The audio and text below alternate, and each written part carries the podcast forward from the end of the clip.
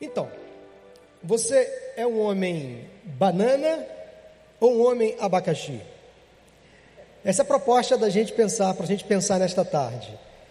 Essas duas frutas, elas têm algumas características e quando eu conversando com o nosso irmão Davi sobre o tema da nossa celebração de hoje, eu pensei em dois personagens bíblicos que de uma certa forma têm muito a ver com a gente. Nós nos assemelhamos muito a esses dois personagens que nós vamos conversar um pouquinho hoje à tarde com vocês.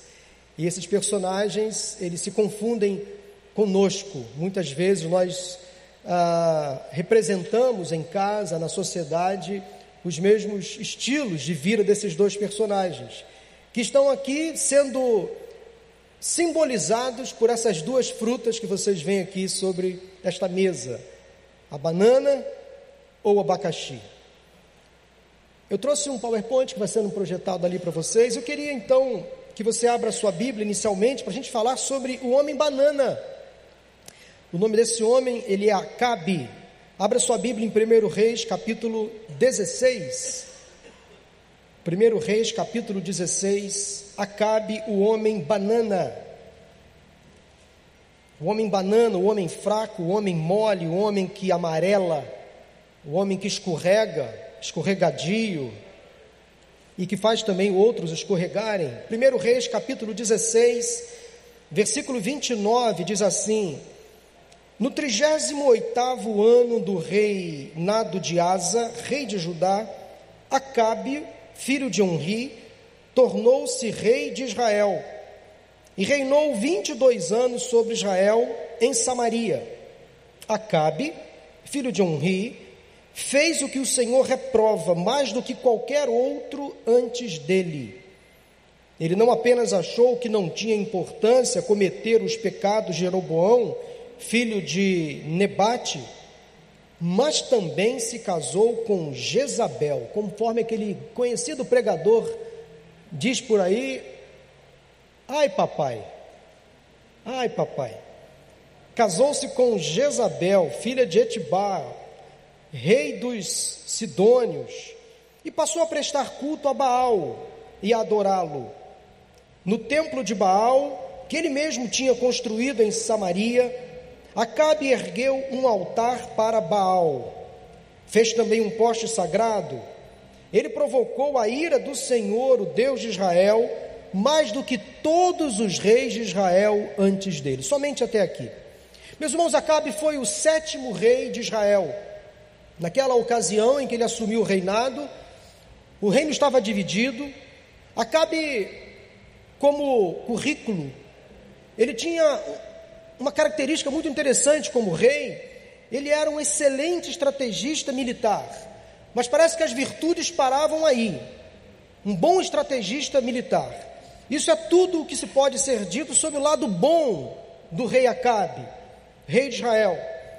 Mas se nós olharmos para dentro de nós mesmos, nós vamos encontrar um pouco de Acabe. Eu queria então chamar a sua atenção à luz deste texto, também à luz de alguns textos que estão nos capítulos 18 a 22 de 1 Reis, alguns erros do rei Acabe, que são erros que nós às vezes cometemos. Nenhum homem aqui é perfeito.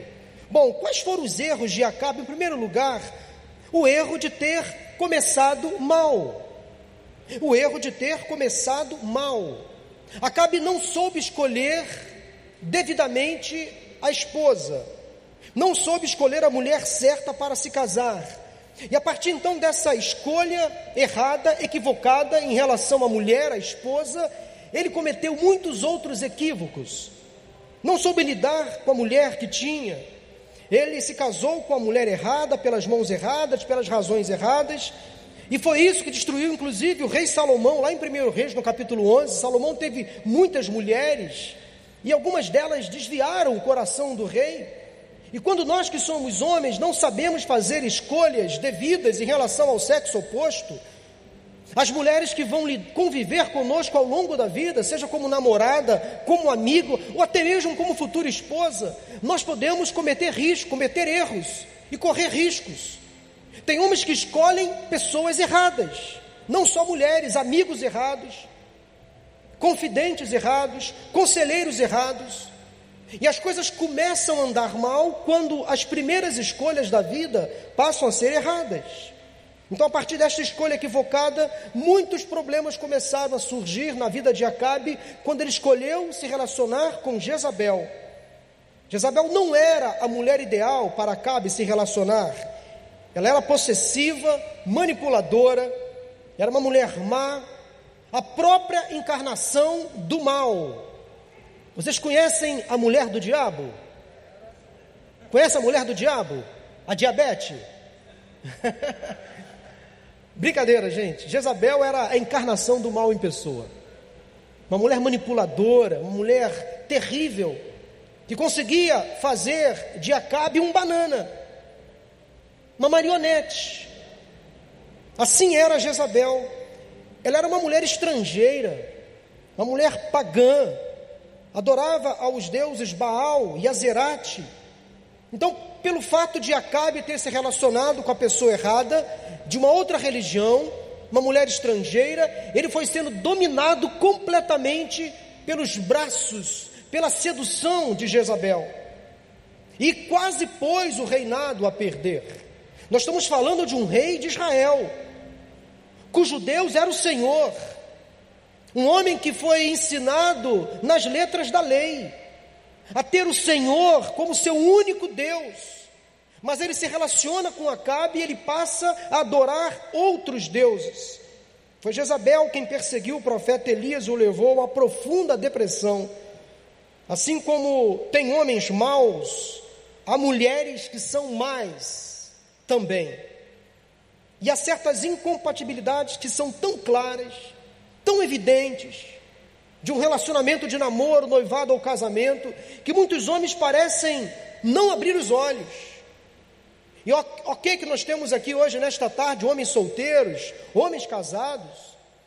Se você já está casado com uma mulher que talvez você não está se adaptando muito a ela, encontrando nela problemas e defeitos, eu aconselho você a não se divorciar, mas buscar ajuda, buscar apoio, buscar bons conselhos e permanecer casado.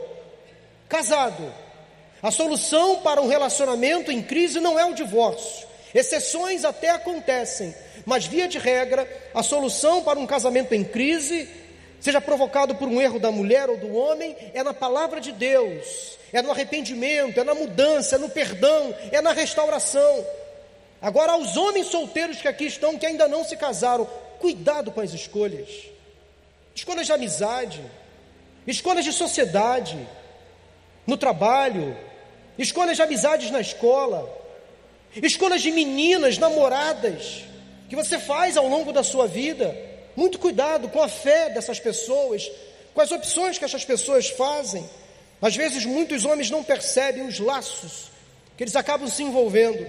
Eu costumo dizer que tudo que começa da maneira errada, tudo que começa da maneira errada, vai dando errado, dando errado até acabar da maneira errada.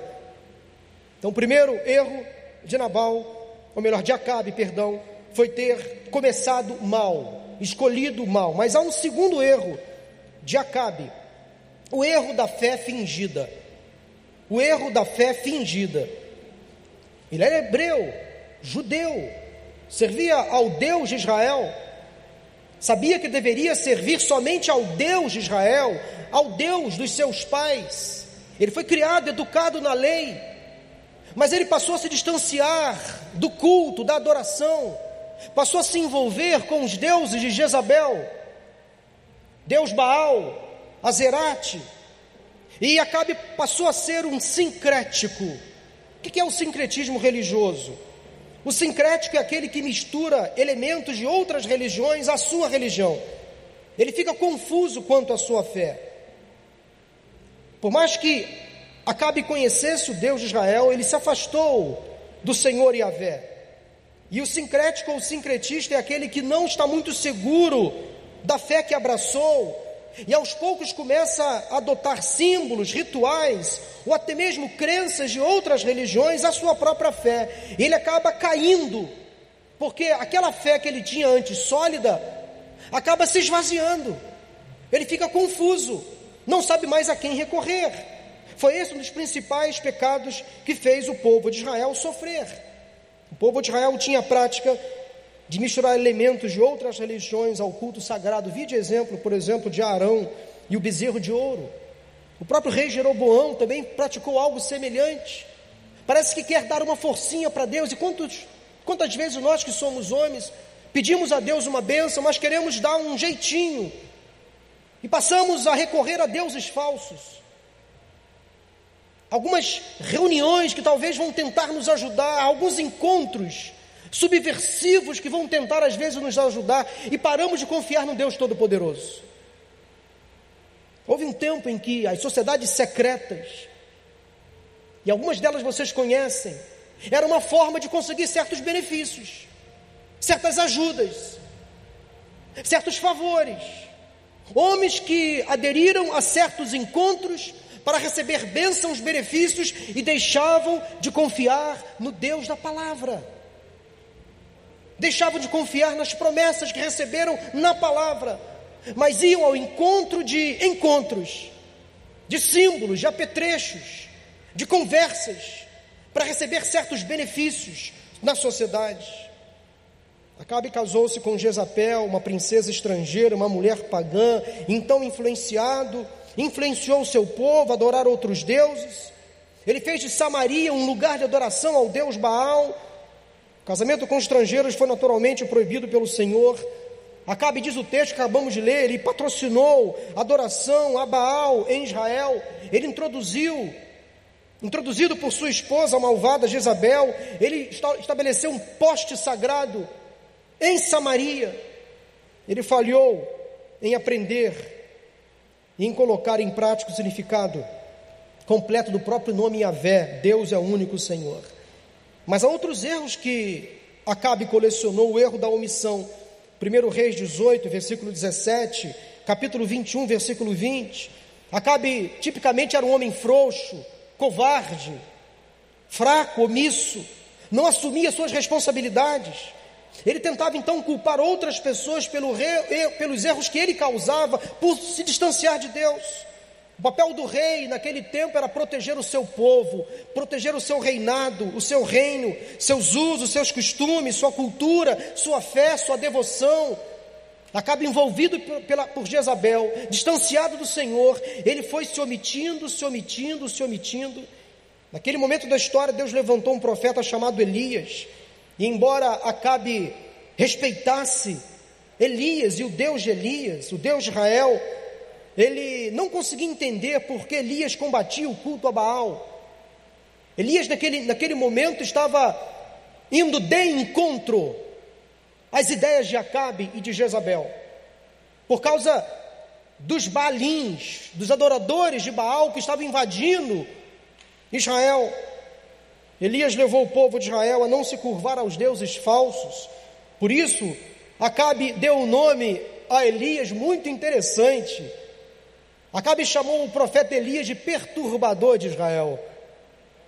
Olha, se há um adjetivo, um nome, um apelido que um homem de Deus deve receber é este. Nesse sentido de, da palavra, ser um perturbador é aquela pessoa que não se adequa ao mundo. Ser um perturbador é aquela pessoa que não se curva aos deuses falsos. Ser um perturbador é um protestante da sua fé, é alguém que não se curva às ideologias contrárias à nossa fé. Isto é um perturbador. Elias se levantou com uma voz profética naquele tempo, defendendo a fé, defendendo então a palavra de Deus. Elias estava sendo acusado por Acabe de ser um agitador, um militante, um protestante. Meu irmão, se alguém acusar você de ser um crente, alegre-se no Senhor por isso. Se alguém acusar você de ser um perturbador, neste sentido da palavra, alguém que defenda a fé, defenda o evangelho, defenda a bandeira cristã, alegre-se por isso. Não se esconda, não se omita da sua fé. Este foi o erro de Acabe, o erro da omissão, mas o quarto erro que Acabe cometeu foi o erro da autossuficiência. 1 Reis capítulo 22, versículo de 6 a 8. Porque Acabe aqui demonstra só ouvir pessoas que ele queria ouvir. Tem gente que é assim, tem homem que só quer ouvir aquilo que lhe agrada, que não gosta de ser repreendido. que não gosta de receber feedback negativo, só gosta de receber elogios, só gosta de estar cercado de pessoas bajuladoras.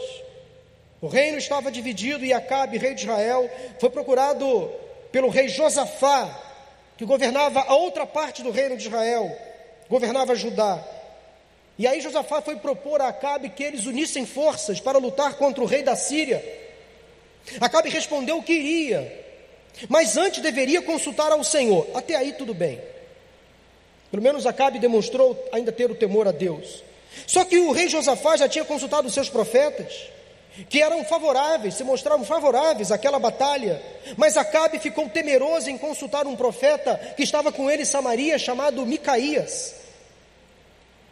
O texto deixa claro, 1 Reis capítulo 22, versículo de 6 a 8, que Acabe odiava Micaías, sabe por quê? Porque Micaías, este profeta de Deus, nunca profetizava coisas boas a respeito de Acabe. Micaías profetizava a verdade. E a verdade, meu irmão, nem sempre é boa, nem sempre é agradável. Mas quando a verdade vem de Deus, mesmo não sendo boa, é melhor para a gente. Diz a Bíblia em Romanos capítulo 12 que a vontade do Senhor sempre é boa, agradável e perfeita. E há pessoas que só querem ouvir coisas boas a seu próprio respeito, não querem ser repreendidas, não querem ser contrariadas. Acabe tornou-se então uma pessoa autossuficiente. Eu não dependo de ninguém, quero só ouvir conselhos bons. Se quisermos ser homens fortes, maduros, preparados para as adversidades da vida, nós devemos aprender a ouvir coisas desagradáveis a nosso respeito. Algumas críticas. As críticas também são bem-vindas. Nós precisamos amar a verdade, mesmo quando não é o que queremos ouvir. Um outro erro de Acabe foi o erro da cobiça. 1 Reis capítulo 21. Acabe queria o que não era dele. Se você conhece o texto, você vai entender que neste capítulo fala sobre uma vinha, chamada vinha de Nabote, influenciado mais uma vez por Jezabel, Acabe tornou-se uma pessoa possessiva, ele tinha um reino inteiro à sua disposição, mas ele cobiçou uma vinha que tinha um dono. Ele fez uma proposta para comprar aquela vinha. E o dono disse: Eu não quero vender. Simples. Eu não quero vender a minha vinha. Acabe ficou contrariado. Ele tentou comprar aquela vinha à força, não conseguiu. Daí entrou em cena mais uma vez Jezabel, que resolveu rapidamente o problema.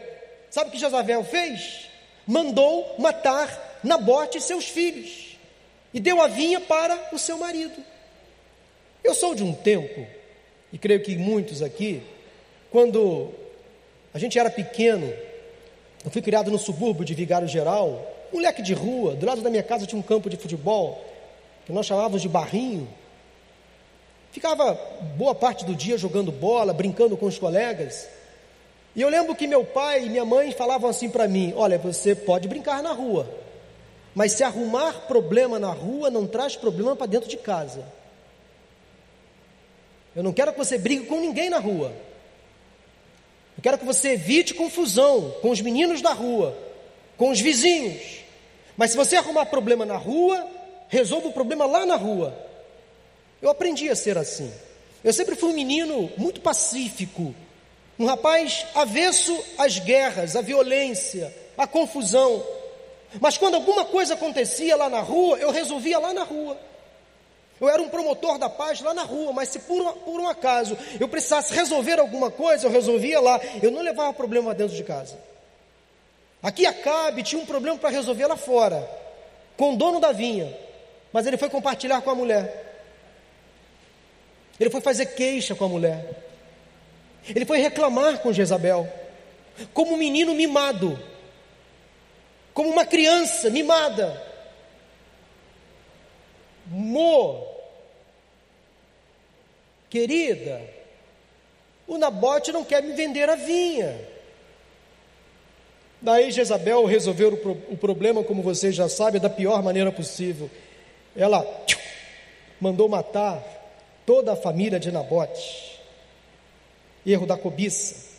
Tem gente que resolve seus problemas da pior maneira possível, Quando se tem poder, então é pior, né? O poder parece que seduz, encanta, as pessoas saem do controle, do equilíbrio quando tem o poder nas mãos.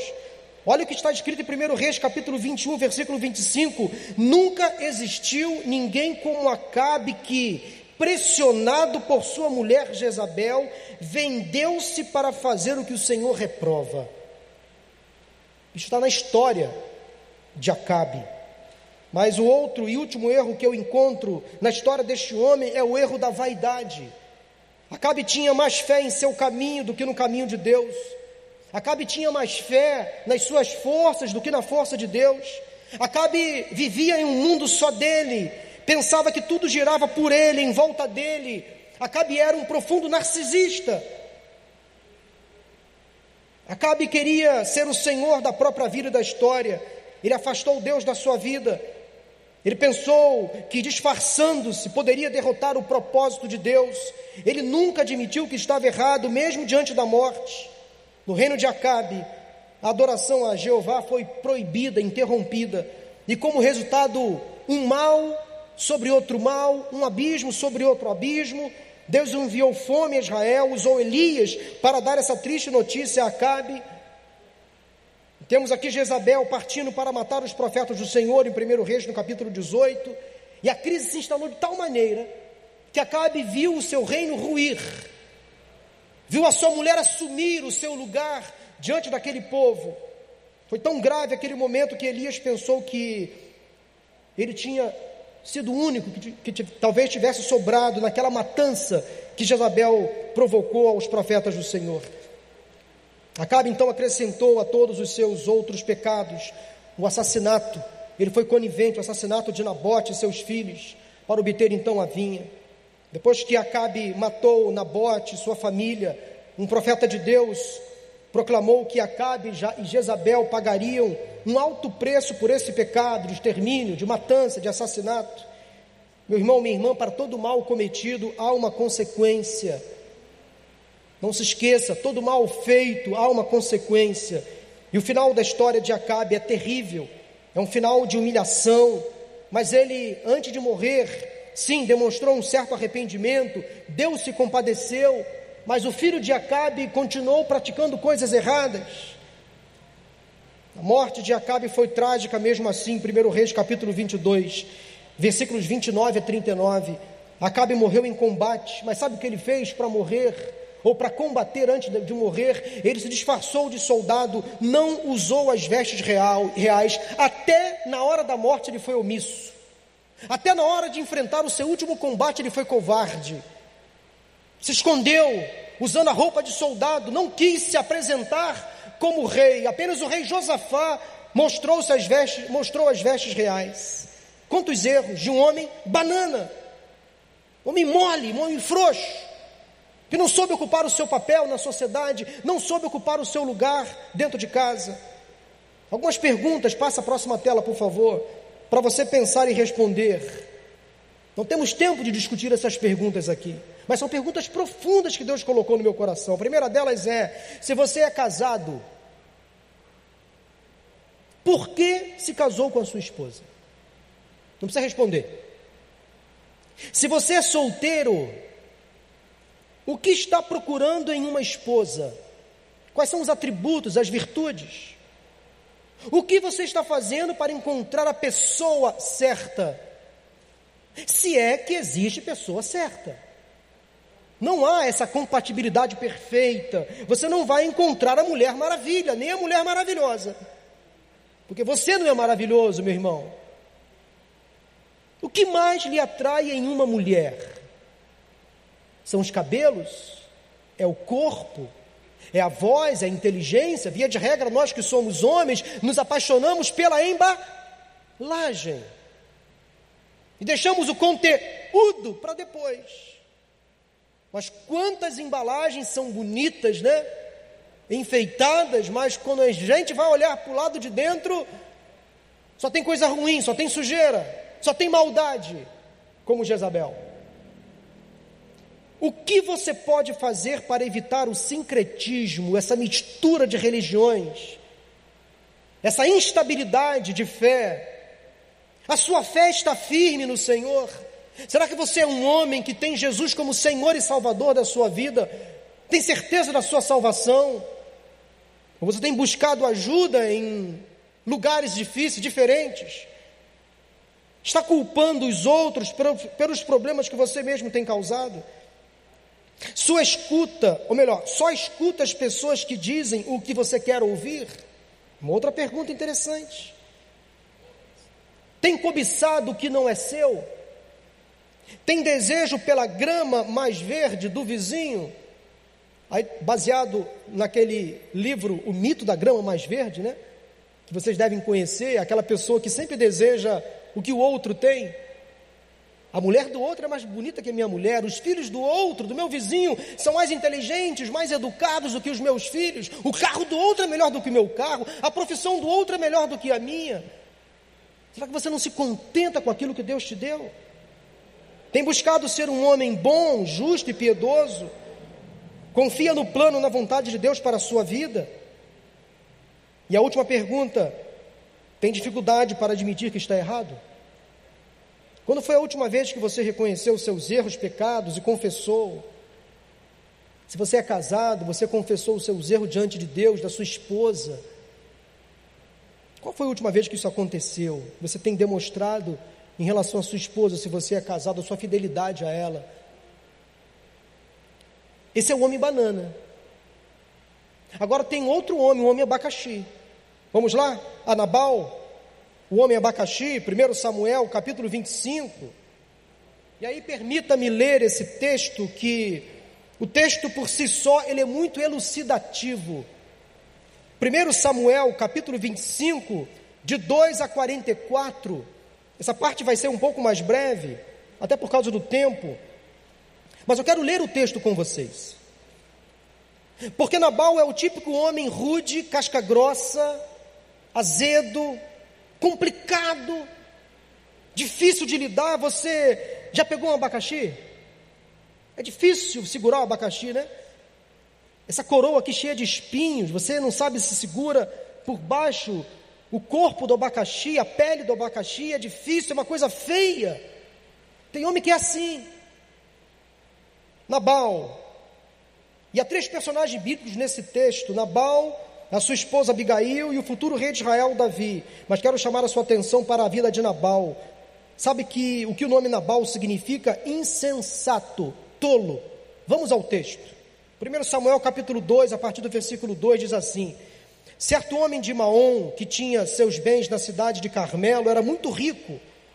Possuía mil cabras, três mil ovelhas, as quais estavam sendo tosquiadas em Carmelo.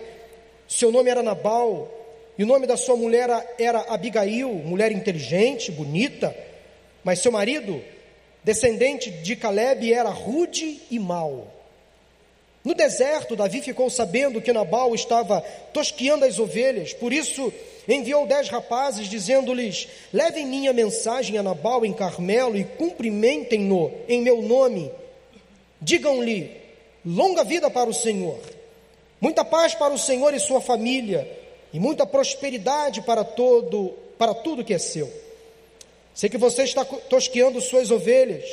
Quando seus pastores estavam conosco, nós não os maltratamos. E durante todo o tempo em que estiveram em Carmelo, não se perdeu nada que fosse deles.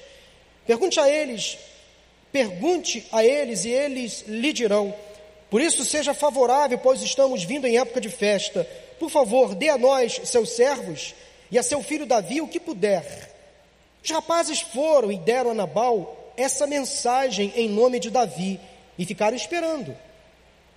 Nabal respondeu: Então ao servo de Davi: Quem é Davi? Quem é esse filho de Jessé? Hoje em dia muitos servos estão fugindo de seus senhores. Por que deveria eu pegar meu pão, minha água e a carne do gado que abati para meus tosquiadores e dá-los a homens que vêm que vêm não se sabe de onde? Então os mensageiros de Davi voltaram e lhe relataram cada uma dessas palavras. Davi ordenou a seus homens: ponham suas espadas na cintura. Assim eles fizeram também Davi. Cerca de 400 homens acompanharam Davi enquanto duzentos permaneceram com a bagagem. Um dos servos disse a Abigail, mulher de Nabal: Do deserto Davi enviou mensageiros para saudar o nosso Senhor, mas ele os insultou. No entanto, mas ele os insultou. No entanto, aqueles homens foram muito bons para conosco. Não nos maltrataram durante todo o tempo em que estiveram com eles, estivemos com eles nos campos, nada perdemos. Dia e noite eles eram como um muro ao nosso redor, durante todo o tempo em que estivemos com eles, cuidando de suas ovelhas. Agora, leve isso em consideração e veja o que a senhora pode fazer, pois a destruição paira sobre o nosso Senhor e sobre toda a sua família. Ele é um homem tão mau que ninguém consegue conversar com ele. Imediatamente Abigail pegou duzentos pães, duas vasilhas de couro cheias de vinho, cinco ovelhas preparadas, cinco medidas de grãos torrados, com bolos de uvas, passas e duzentos bolos de figos prensados, e os carregou em jumentos. E disse a seus servos: Vocês vão na frente, e eu os seguirei. Ela, porém, nada disse a Nabal, seu marido. Enquanto ela ia montada num jumento encoberta pela montanha, Davi e seus soldados estavam descendo em sua direção e ela os encontrou. Davi tinha dito: De nada adiantou proteger os bens daquele homem no deserto, para que nada se perdesse. Ele me pagou o bem com o mal. Que Deus castigue, que Deus castigue Davi e o faça com muita severidade, caso até amanhã eu deixe vivo um só do sexo masculino de todos os que pertencem a Nabal. Quando Abigail viu Davi, desceu depressa do jumento e prostrou-se perante Davi com o rosto em terra. Ela caiu a seus pés e disse: Meu senhor, a culpa é toda minha. Por favor, permite que tua serva te fale. Ouve o que ela tem a dizer. Meu senhor, não deis atenção àquele homem mau, Nabal. Ele é insensato conforme o significado do seu nome, e a insensatez o acompanha. Contudo, eu, tua serva, não vi os rapazes que meu senhor enviou. Agora, meu senhor, juro pelo nome do Senhor e por tua vida, que foi o Senhor quem te impediu de derramar sangue e de te vingares com tuas próprias mãos, que teus inimigos e todos os que prenderam fazer-te, pre, pretendem fazer-te mal, sejam castigados como Nabal, e que este presente que esta tua serva trouxe ao meu Senhor seja dado aos homens que te seguem. Esquece, eu te suplico, a ofensa da tua serva, pois o Senhor certamente fará um reino duradouro para ti, que travas os combates do Senhor, e em toda a tua vida nenhuma culpa se ache em ti. Mesmo que alguém te persiga para tirar-te a vida, a vida teu, do meu Senhor estará firmemente segura, como a dos que são protegidos pelo Senhor, o teu Deus. Mas a vida de teus inimigos mas a vida de teus inimigos será atirada para longe como uma tiradeira. Quando o Senhor tiver feito a meu Senhor todo o bem que prometeu e tiver nomeado líder sobre Israel, meu Senhor não terá no coração o peso de ter derramado sangue desnecessariamente, nem de ter feito justiça com tuas próprias mãos. E quando o Senhor tiver abençoado a ti, lembra-te da tua serva. Davi disse a Abigail: Bendito seja o Senhor o Deus de Israel, que hoje a enviou ao meu encontro, seja você abençoada pelo seu bom senso e por evitar que hoje eu derrame sangue e me vingue com minhas mãos, com minhas próprias mãos. De outro modo, juro pelo nome do Senhor, o Deus de Israel, que evitou que eu lhe fizesse mal, que se você não tivesse vindo depressa encontrar-me, nem um só do sexo masculino pertencente a Nabal teria sido deixado vivo ao romper do dia. Então Davi aceitou o que Abigail lhe tinha trazido e disse: Vá para sua casa em paz. Ouviu o que você disse e atenderei o seu pedido. Quando Abigail retornou Nabal, a Nabal, ele estava dando um banquete em casa, como um banquete de rei. Ele estava alegre e bastante bêbado, e nada lhe falou até o amanhecer. De manhã, quando Nabal estava sóbrio, sua mulher lhe contou tudo ele sofreu um ataque e ficou paralisado como uma pedra. Cerca de dez dias depois, o Senhor feriu Nabal e ele morreu. Quando Davi soube que Nabal estava morto, disse: Bendito seja o Senhor, que defendeu a minha causa contra Nabal, por ter me tratado com desprezo. O Senhor impediu seu servo de praticar o mal e fez com que a maldade de Nabal caísse sobre a sua própria cabeça. Então Davi enviou uma mensagem a Abigail pedindo-lhe que se tornasse sua mulher. Seus servos foram a Carmelo e disseram a Abigail: Davi nos mandou buscá-la para que seja sua mulher. Ela se levantou, inclinou-se com o rosto em terra e disse: Aqui está a sua serva, pronta para servi-los e lavar os pés dos servos do meu senhor. Abigail Logo montou um jumento e, acompanhada por suas cinco servas, foi com os mensageiros de Davi e tornou-se sua mulher. Davi também casou-se com Ainoá de Jezreel. As duas foram suas mulheres. Saul, porém, tinha dado sua filha Mical, mulher de Davi, a Palitel, filho de Laís, em Galim. Aqui nós temos então o homem abacaxi, Nabal. Eu fiz questão de ler essa história longa para vocês, para que vocês entendam a estirpe deste homem. Quem era Nabal? Quem era esse homem?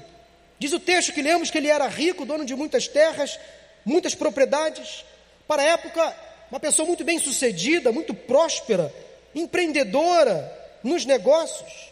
Porém, o texto deixa claro que Nabal era um homem mau, rude e que não tratava bem a sua esposa. Que características? Há pessoas que parecem ser muito boas, têm tudo para ter um sucesso, um grande sucesso. Tem pessoas que têm tudo para ter, ser bem-sucedido na vida, ser próspero, mas parece que as coisas desandam, talvez pelas escolhas. Há pessoas que escondem debaixo da capa uma outra pessoa. Quais foram os erros cometidos por Nabal? Rapidamente. O erro de ser apegado aos bens e às riquezas. Vocês viram nesse texto que eu li, nessa história que eu contei, a maneira como Nabal reage quando Davi pede ajuda, o futuro rei de Israel pedindo ajuda, o futuro rei de Israel que tinha inclusive beneficiado Nabal, suas ovelhas, suas propriedades, como Nabal era apegado aos bens materiais e às riquezas. Davi enviou alguns homens de sua confiança e pediu ajuda, mas Nabal simplesmente ignorou. E a resposta foi no versículo 11: Por que deveria eu pegar meu pão e minha água e carne do gado que abati para os meus tosquiadores? Olha que egoísmo! E dá-los a homens que vende nem ninguém sabe onde.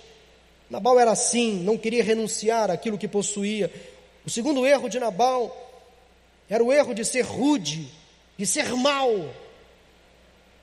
Homem casca grossa, uma espécie de ogro, mal educado, insensível, bronco, estúpido. Você conhece alguém assim? Que só pensa em si? Um poço de ignorância. Sai dando coice, sem necessidade. Pode receber a recusa do pedido de ajuda Davi ficou irado, e quem não ficaria? Davi queria apenas o bem daquele homem, mas encontrou do outro lado um homem extremamente mau, que pensava somente em si. O outro erro de Nabal era o erro de ser extremamente egoísta, pensava somente em si, nem na esposa ele conseguia pensar. Verifiquem bem que quando Davi envia mensageiros fazendo uma proposta para ser ajudado por Nabal, ele ignora completamente o pedido de ajuda. A mulher de Nabal entra em cena, Abigail, e Nabal não aparece. Não aparece para defendê-la. Não aparece para saber onde ela foi. Isto é preocupação. O homem que é homem tem que proteger a sua mulher. Saber onde ela vai não é ser possessivo, não é ser ciumento ao extremo, mas é ser cuidadoso, zeloso, o homem que é homem casado tem que saber como a sua mulher está, o que ela está passando, o que ela está sentindo. O outro erro cometido por Nabal era o erro de ser soberbo. Soberbo. Outra evidência que o texto nos mostra, quando recebeu a notícia de que Davi e seus homens estavam se aproximando, Nabal desprezou completamente aquele grupo, humilhou Davi, sem saber que aquele homem era o futuro rei de Israel, mesmo se não tivesse essa informação, ele deveria fazer o bem. Nabal recusou oferecer alimento para Davi e seus homens, mesmo tendo Davi tratado muito bem os seus empregados. Davi queria abrigo e paz, Nabal queria rebelião e confusão. Um outro erro de Nabal, ele era extremamente encrenqueiro, azedo. Tem homem que gosta de arrumar confusão. É no trânsito, é na igreja, é no estacionamento, é no retorno, é na fila do banco, é na fila do mercado. Eu conheço às vezes, eu vejo às vezes homens na rua que parece que exalam confusão. Saem de casa, parece que com quem eu vou arrumar briga hoje? Com quem eu vou arrumar confusão? Você conhece alguém assim? Você já foi ou é alguém assim? Que fica pronto para arrumar confusão com quem aparecer na sua frente? Nabal não conseguia ser pacífico esse era Nabal, o homem cruel, obstinado, mau, perverso, mesquinho, desprezível, destemperado, beirando a agressividade, uma natureza explosiva. Assim era Nabal. Você gostaria de conviver com alguém assim? Por acaso você é uma pessoa assim, tem se comportado desta forma no seu casamento, na sua família, no seu trabalho, na sua igreja? Há um outro erro que Nabal cometeu, o erro de não ser companheiro e fiel à sua esposa. Quantos relacionamentos de namoro acabam porque há uma pessoa assim dentro da família? Interessante quando Abigail chega de volta daquela missão que ela fez para proteger o seu marido, para tentar talvez fazer com que Davi não matasse o seu marido. Abigail foi com as melhores das intenções. Quando ela chega em casa, ela encontra Nabal fazendo o quê? Entornando a manguaça, bebendo todas, vivendo como um rei, diz o texto, gastando o dinheiro que tinha. Ele estava preocupado com a mulher? Não, nem aí com a mulher. Ela saiu, passou alguns dias fora. Quando ela volta, encontra a casa uma bagunça, cheia de gente bebendo. E Nabal lá na manguaça, Terrível encontrar um homem assim, nesse, nesse jeito, né? Quantos casamentos fracassam, quantas famílias acabam em tragédia, porque às vezes o homem, o sacerdote, o líder não ocupa o seu lugar. É um homem grosso, ogro, destemperado, impulsivo, agressivo, envolvido em compulsões, em vícios. Meu irmão, não pode ser assim. Por isso que quando eu e minha esposa falamos para casais de namorados e noivos, nós sempre lembramos aos dois o seguinte: antes de casar, abra os olhos. Depois de casar, feche os olhos. Porque tem detalhes, às vezes, na vida de um homem que as meninas não percebem antes do casamento. Um marido agressivo, violento, abusador, não se transforma em agressivo, violento, abusador de um dia para o outro, ou da noite para o dia. Não, ele vai dando sinais ao longo, perdão, irmãos, ele vai dando sinais ao longo da vida, ao longo do relacionamento. Foi o que aconteceu aqui. Aquele homem não se transformou assim depois do casamento. Talvez antes do casamento, tanto mulheres e homens, no namoro, no relacionamento de amizade, precisam estar atentos a certos sinais. Eu tenho certeza que Abigail se frustrou quando viu o seu marido daquele jeito. Puxa, sair de casa para resolver um problema para ele, o encontro assim, bêbado, bêbado. Há homens e mulheres em suas próprias casas que parecem viver em constante sobressalto, tensão. A vida de Nabal termina da pior maneira possível. Deus permitiu que Nabal morresse por causa dos seus próprios erros e pecados. Nabal não se arrependeu, não abriu mão dos vícios. Ele era um homem alcoólatra, renunciou ao arrependimento. Os dias de Nabal terminaram assim. Diz o texto que Deus permitiu que a maldade de Nabal caísse sobre a sua própria cabeça. E no final do texto, como lemos, Abigail ficou viúva. Depois que Nabal morreu, Davi a tomou para si, para ser uma de suas esposas. Isso seja uma outra história. Mas para terminar a história deste homem abacaxi, algumas perguntas para você pensar em responder. Coloca na tela, por favor. São perguntas fortes, que exigem respostas sinceras. A primeira é: você é muito apegado ao dinheiro e aos bens materiais? Você é muito apegado aos bens e ao, ao dinheiro e aos bens materiais? A segunda é a seguinte: você é um homem irascível, agressivo e violento? Se você é casado, trata bem a sua esposa. Se é solteiro, respeita as mulheres. Você se considera macho ou machista? Há vícios, compulsões, maus comportamentos que você precisa abandonar. Quando você bebe, você fica fora de si, você se torna um homem agressivo, violento. Tem encontrado dificuldades em cumprir seu papel na sociedade e na família, não tem cumprido seu papel dentro de casa como homem, conforme diz a palavra. Quais são os maiores desafios para o homem moderno? Quais são os maiores desafios que você, homem, tem enfrentado hoje na sociedade? Quais são as suas maiores crises, meu irmão, minha irmã? Meu irmão, perdão. A palavra desta tarde é uma palavra dura, difícil. Afinal de contas, você é um homem banana ou um homem abacaxi? Esses dois homens estão nos extremos. E como disse no início, nós às vezes nos comportamos, eu também assumo a minha meia-culpa. Às vezes eu, sem perceber, me torno um homem banana não ocupo o meu papel, sou frouxo, sou omisso, deixa minha esposa para lá, deixa, deixa minha filha abandonada. Mas às vezes eu me comporto como Nabal, o homem abacaxi, grosso, ríspido, insensível, indelicado, violento nas, na, às vezes nas formas de falar. Que Deus afaste de nós, em nome de Jesus, nesta tarde, todo comportamento extremo que não está de acordo com a Sua vontade.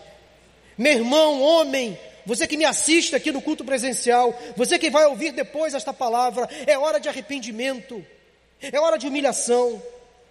Eu quero concluir, passa a próxima tela, por favor, lançando para você as perguntas. E você? Qual a sua identidade? Quem é você afinal? Você é Acabe? O homem banana? Você é Nabal, o homem abacaxi? Qual a sua identidade? Eu espero que você saia daqui exalando um novo ser, demonstrando ser uma nova criatura, um homem de Deus, centrado na palavra de Deus. Que tipo de homem você é? E que tipo de homem você gostaria de ser? Eu espero que eu e você saiamos daqui cantando aquela canção baseada no Salmo 51. Eu quero ser um homem segundo o coração de Deus. Nem banana, nem abacaxi. Nem Acabe, muito menos Nabal. Eu sou o que sou, filho de Deus amado. Você, homem, é você, com as suas características, com as suas virtudes com seus erros, com seus defeitos, mas você arrependido é um homem de valor. Assuma um compromisso hoje de pedir perdão a Deus pelos seus pecados, pelos seus erros, pelas suas omissões. Esta palavra de hoje que foi dura, que primeiramente Deus falou ao meu coração, se ela falou ao seu coração, e se hoje você ouvir a voz do Espírito Santo de Deus, arrependa-se. Arrependa-se dos seus erros e faça valer a pena a sua vida daqui por diante. Se você é casado, você tem uma esposa, seja o melhor marido para esta mulher. Se você é solteiro, você tem mulheres que convivem com você, sua namorada, sua mãe, suas irmãs, provavelmente, seja o melhor homem para essas mulheres. Respeite, nunca seja um homem abusador. Seja um homem carinhoso, prestativo, educado, romântico, por que não dizer? Seja um homem segundo o coração de Deus. Eu queria orar com os homens aqui nesta tarde. Eu sei que às vezes, ao ouvirmos certas palavras, as palavras mexem muito com a gente. Porque a gente fica muito preso ao passado. Ah, o que eu fiz ou deixei de fazer. Já cometi tantos erros na minha vida.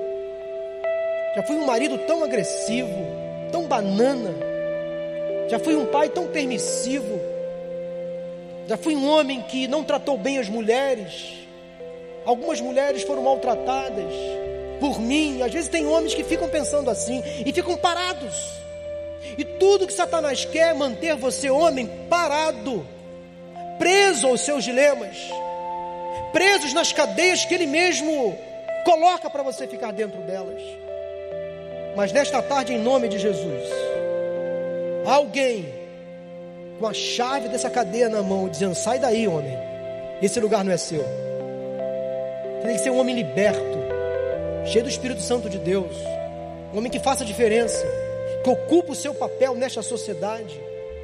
Nós precisamos de homens, homens, machos, homens com H maiúsculo, que cumpram o seu papel, conforme diz a palavra de Deus. Eu agradeço muito porque há meninos aqui nesta tarde, alguns pais que trouxeram seus filhos, é para que eles aprendam como um homem deve ser. Um homem não pode ser banana, muito menos um abacaxi. O homem tem que ser segundo o coração de Deus. Vamos orar e depois nós vamos cantar um louvor. Senhor Deus e Pai, eu quero neste momento de oração colocar a vida de cada homem aqui diante do Senhor. Quem sabe Deus, esta palavra trouxe à mente alguns episódios do passado algumas palavras que feriram, alguns atos que machucaram mulheres. Senhor, perdoa pecados nesta tarde. Que nenhum homem saia daqui hoje debaixo de culpa, mas saia liberto, Senhor. Uma vez confessando, se arrependendo, eles recebem do Senhor o perdão, a graça e a misericórdia para prosseguirem na jornada, ocupando um papel que o Senhor determina que eles ocupem. Homem segundo o coração de Deus, homem que ocupe o seu lugar na sociedade, homem que ocupe o seu lugar na família, homem que ocupe o seu lugar na igreja, homem segundo o coração de Deus. Aqui estamos, a Deus, com esta disposição. Perdoa os nossos pecados, dá-nos a oportunidade de fazer a tua vontade da melhor maneira possível. Restaura relacionamentos conjugais nesta tarde. Restaura aqueles homens, Senhor, que estavam, que estavam feridos, talvez, Senhor, machucados por erros do passado, que eles saiam daqui hoje renovados, restaurados, para a honra e para a glória do nome de Jesus Cristo. Nós assim oramos, agradecido no nome de Jesus. Amém, amém e amém. Deus seja louvado. Pode ficar de pé. Vamos terminar cantando esse louvor. Senhor, Deus seja louvado. Nós vamos já encerrar. Eu queria chamar o pastor Tiago para vir aqui fazer a oração final queria dar um último recado para você, não sai não. Lá dentro, no culto das mulheres, a minha esposa, ela pregou lá para as mulheres. E ela falou, sabe sobre a vida de quem? Abigail, a mulher desse homem que acabamos de falar agora, a mulher de Nabal. E se você tem a sua mulher lá, sua esposa, sua filha, sua irmã, eu queria fazer apenas um pedido a você. Não é uma ordem, é um pedido. Se você quiser aceitar, ok. Você fala assim, lá no culto dos homens, nós, eu aprendi a não ser nem um homem banana, nem um homem abacaxi. Diga assim para ela: Eu não serei um Nabal para você. Eu serei para você um homem segundo o coração de Deus. É só um pedido. É só um pedido. Se você quiser fazer isso, faça. Ela vai entender o recado. Porque ela aprendeu lá a ser Abigail. E quando um homem tem uma Abigail ao seu lado, ele não consegue ser Nabal. Quando um homem tem uma mulher como Abigail ao seu lado, ele é um homem segundo o coração de Deus. Então faça isso. Se você é solteiro, não seja nem banana, nem abacaxi. Seja um homem segundo o coração de Deus. Amém? Pastor Tiago, quiser dar uma palavra, sobe aqui, homem de Deus. Eu só não sei, pastor Paulo, se isso vai acontecer com quem for na Nabal tendo um Abigail em casa. Não vai terminar bem, terminou mal. Aliás, nem terminou quando deveria terminar, né? Então é tempo de recuperar o que, que já está perdido. E eu vejo assim Deus sempre dando uma nova oportunidade para nós. É, cada encontro que a gente tem com Deus, a gente não pode voltar igual. Se a gente vem com um coração sincero, a palavra de Deus nunca volta vazia. Eu precisava ouvir e creio que você precisava ouvir também. Talvez você se ache até muito bonzinho, mas deixa eu dizer uma coisa: pode melhorar.